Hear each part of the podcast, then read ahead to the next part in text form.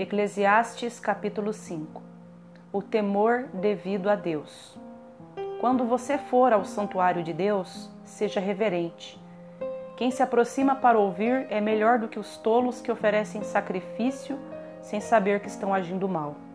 Não seja precipitado de lábios, nem apressado de coração para fazer promessas diante de Deus.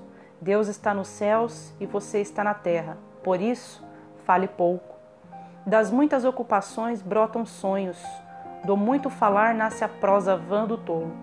Quando você fizer um voto, cumpra-o sem demora, pois os tolos desagradam a Deus. Cumpra o seu voto. É melhor não fazer voto do que fazer e não cumprir. Não permita que a sua boca o faça pecar. E não diga ao mensageiro de Deus: O meu voto foi um engano. Por que irritar a Deus com o que você diz e deixá-lo destruir o que você realizou?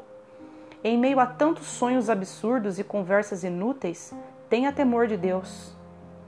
As riquezas não dão sentido à vida.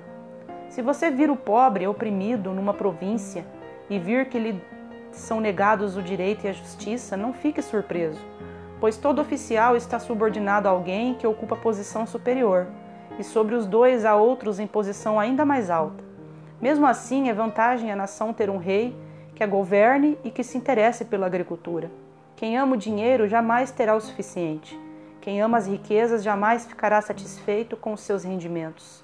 Isso também não faz sentido. Quando aumentam os bens, também aumentam os que os consomem. E que benefício trazem os bens a quem os possui, se não dar um pouco de alegria aos seus olhos?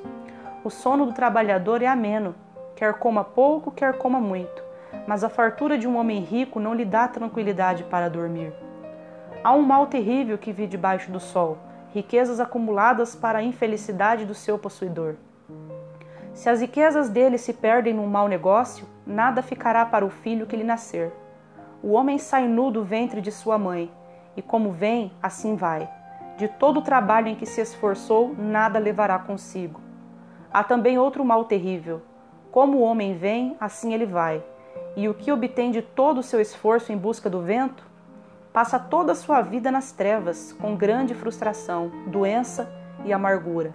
Assim descobri que para o homem o melhor e o que mais vale a pena é comer, beber e desfrutar o resultado de todo o esforço que se faz debaixo do sol durante os poucos dias de vida que Deus lhe dá, pois essa é a sua recompensa. E quando Deus concede riquezas e bens a alguém, e o capacita a desfrutá-los, a aceitar a sua sorte e a ser feliz em seu trabalho, isso é um presente de Deus. Raramente essa pessoa fica pensando na brevidade de sua vida, porque Deus o mantém ocupado com a alegria do coração. Amém.